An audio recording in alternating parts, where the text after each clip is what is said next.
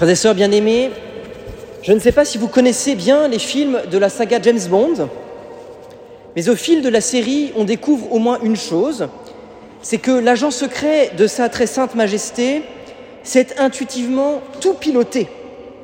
Là où il faut à un pilote de l'armée française plusieurs années pour apprendre à piloter un seul type d'avion, lui, James, prend les commandes de n'importe quel type d'appareil avec une simplicité déconcertante. Par exemple, en 1993, dans Octopussy, voilà James aux commandes d'un mini-avion aux ailes rétractables de moins de 200 kg. En 1997, dans Demain ne meurt jamais, vous n'avez aucune culture, les amis.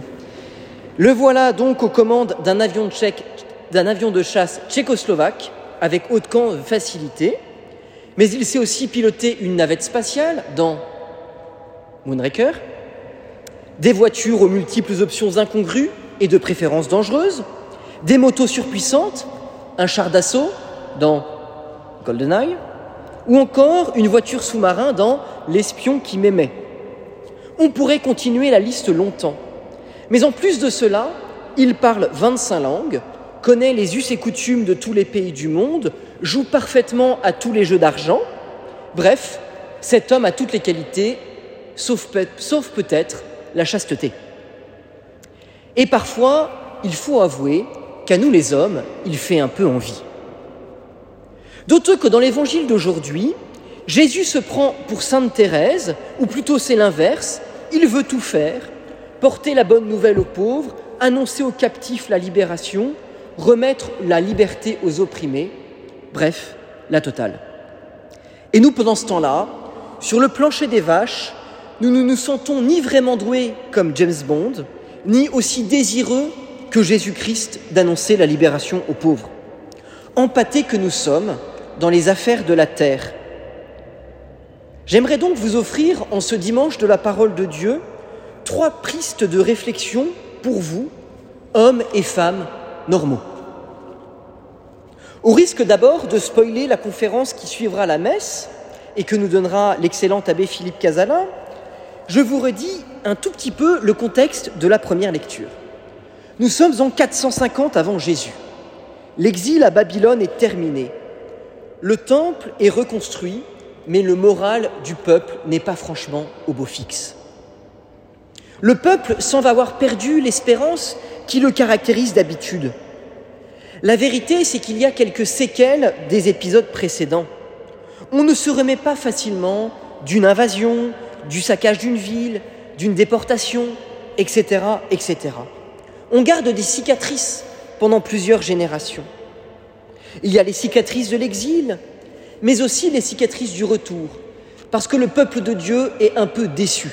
Sur les bords de Babylone, aucune référence à une chanson connue, eh ben, il se retrouve quand même euh, à rêver de Sion et le retour à la maison n'est pas franchement si heureux que cela. Ce n'est pas aussi magique qu'espéré. Alors pour dynamiser le peuple, pour le ressouder, pour lui redonner confiance, Esdras, le prêtre, et Néhémie, le laïc, vont unir leurs efforts. Ils ont soigné la mise en scène de la liturgie. Ils proclament la parole de Dieu et dans l'homélie, ils invitent à la fête. Vous remarquerez au passage que l'on n'a rien inventé dans l'apéro d'après-messe à Saint-Sulpice, puisque déjà, au temps de Néhémie, on faisait cela. Car la parole de Dieu, chers amis, qui s'accomplit en Jésus-Christ, est d'abord un don qui est fait pour le peuple de Dieu. Ce n'est pas rien que l'Évangile soit encensé, et vous avez remarqué pendant la proclamation de l'Évangile largement ce soir, honoré des cierges et du baiser. C'est pour signifier que cette parole doit être la source de notre attention, qu'elle rend présent Jésus-Christ. D'ailleurs, on ne dit pas euh, acclamons J.K. Rowling, vous voyez, on dit acclamons la parole de Dieu et on répond louange à toi, Seigneur Jésus. Louange à toi, Seigneur Jésus. Elle rend présent le Christ lui-même, parce que la parole de Dieu est un cadeau, un don qui est fait à ceux qui sont, comme dans le peuple, un peu dans un marasme ambiant de la vie normale. La parole de Dieu, chers amis, nous est donnée pour notre joie, La première lecture se terminait par cette phrase qui pourrait être notre devise pendant la semaine. La joie du Seigneur est notre rempart. Celui qui se met à l'écoute de la parole de Dieu fait de celle-ci le rempart contre le marasme du quotidien. En ce dimanche de la parole de Dieu, nous pouvons donc premièrement être attentifs au fait que le Christ nous parle dans cette parole, que le Christ est cette parole. En méditant la parole de Dieu, nous grandissons dans la joie de Dieu. Mes chers amis, est-ce que nous nous mettons dans la vie quotidienne véritablement à l'écoute de la parole de Dieu? Ça, c'est mon premier point pour les gens normaux. Ensuite, en leur temps, Néhémie et Esdras ont compris qu'ils avaient reçu de Dieu un certain don pour se mettre au service du peuple et de son unité. De même, Saint Paul, dans sa très longue deuxième lecture, évoque les dons que nous avons reçus. Il nous dit en résumé, à chacun son métier, mais souvenons-nous que nous avons besoin les uns des autres. Je le redirai encore autrement, à chacun les dons qu'il a reçus, mais à tous le devoir de se mettre au service les uns des autres. Quelles sont les grâces et les charismes qui me sont propres, qui te sont propres? Aujourd'hui, on voit de plus en plus de jeunes de 25 à 35 ans qui se reconvertissent vers un métier qui a du sens. voyez? Alors ils prennent un coach et ils essayent d'explorer les plus profonds de leurs désirs, leurs qualités, ou dit en langage chrétien, leur charisme. Pourquoi? Parce qu'à 15-25 ans, souvent, ils étaient en mode pilote automatique. Je réfléchis pas trop, je profite des loisirs et des copains, je suis mon ambition, je fais ma grande école, je veux gagner beaucoup d'argent, et je me rends compte qu'à 25 ans, ma vie est un vide abyssal. En fait, souvent, ceux qui se retrouvent dans cette situation à 25 ans n'ont jamais pris le temps de creuser qui ils étaient véritablement. Ils ne se sont jamais interrogés en regardant le Christ et en prenant le prisme de la parole de Dieu. Qui es-tu? Quels sont tes dons? Qu'est-ce qui est fort en toi? Quels sont tes talents naturels? Ce que tu as reçu? Par la culture ou l'éducation. Ce que Dieu t'a donné directement. Les apôtres ont été témoins oculaires et serviteurs de la parole. Et toi, est-ce que tes charismes et tes dons, tu sais les mettre au service de l'Église? Ou bien est-ce qu'ils servent simplement ton ambition personnelle ou professionnelle? La bonne nouvelle, troisièmement, chers amis, c'est que tu n'es pas obligé d'être James Bond. Tu n'es pas obligé d'avoir tous les dons. Tout le monde, évidemment, nous dit Saint Paul, n'est pas apôtre. Tout le monde n'est pas prophète, ni chargé d'enseigner. Tout le monde n'a pas à faire des miracles. Donc, pas de complexe de ne pas être un super chanteur, un super catéchiste, un super maraudeur, un super préparateur au mariage. Contente-toi d'être disciple du Christ et de laisser le Christ te dévoiler tes talents. Il y a ici une question d'humilité. Parfois, dans le milieu chrétien, notamment chez les plus jeunes, on risque d'être un peu écrasant les uns vis-à-vis des autres. Comment? Tu ne connais pas le dernier chant sorti à Paray-le-Monial cet été? Mais c'est la base Comment? Tu ne maîtrises pas parfaitement la généalogie d'Estras Tu n'as pas fait huit ans d'études de théologie au Bernardin. Tu ne fais pas la maraude chaque semaine. Mais c'est un scandale. La maraude, c'est l'essentiel de la charité.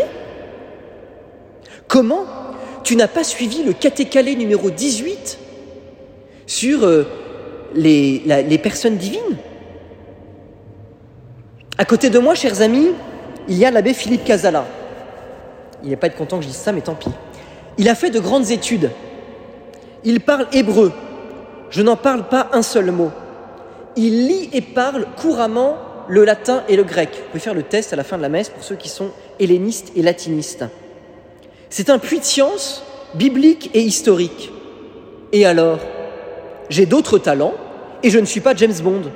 Si le Christ m'a consacré par l'onction au jour de mon baptême, ce n'est pas pour être un clone du Père Philippe ou de Jean-Paul. Il m'a appelé, appelé par mon nom, pour être moi et non pas un autre. La véritable humilité, chers amis, le rempart ultime contre la jalousie, c'est donc tout à la fois de reconnaître que nous ne sommes pas un James Bond qui sait tout faire, et en même temps que nous n'avons pas, et en même temps que nous n'avons pas tous les charismes et tous les dons. La joie de l'Église, c'est de pouvoir compter non pas sur des super-héros, mais sur des chrétiens au charisme et aux talents variés. Tous baptisés, nous avons été consacrés par l'onction baptismale et fortifiés par l'Esprit. Mais tous, nous ne portons pas les mêmes fruits de grâce. Là-dessus, chers amis, je crois qu'il nous faut beaucoup travailler à l'unité des chrétiens. Nous pourrions peut-être prier cette semaine, en cette semaine consacrée eh à l'unité des chrétiens, aussi pour l'unité de l'Église catholique elle-même. Et en particulier, j'aimerais, au nom du Christ, vous supplier, s'il vous plaît, d'arrêter d'absolutiser ce qui vous plaît. Reconnaître que telle chose porte du fruit dans mon âme ou dans ma vie, c'est bien. Mais cela ne veut pas forcément dire que ce sera la panacée pour mon voisin ou pour l'âme de mon voisin. Cette diversité des goûts, des charismes dans l'Église est bonne et juste. Il y a plusieurs demeures dans la maison de mon Père, nous dit Jésus dans l'Évangile.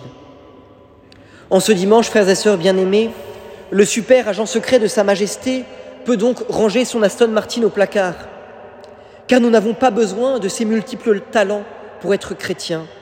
Nous n'avons pas besoin, comme lui, de savoir tout faire. Nous avons besoin, par contre, de discerner et de reconnaître les fruits de grâce que Dieu a déposés au cœur de nos vies, qui fait que nous sommes des êtres uniques, consacrés par l'Esprit, envoyés en mission avec ce que nous sommes. Soyons donc humbles et réjouissons-nous de ce que nous sommes. Ce sera déjà un grand pas pour notre vie spirituelle. Amen.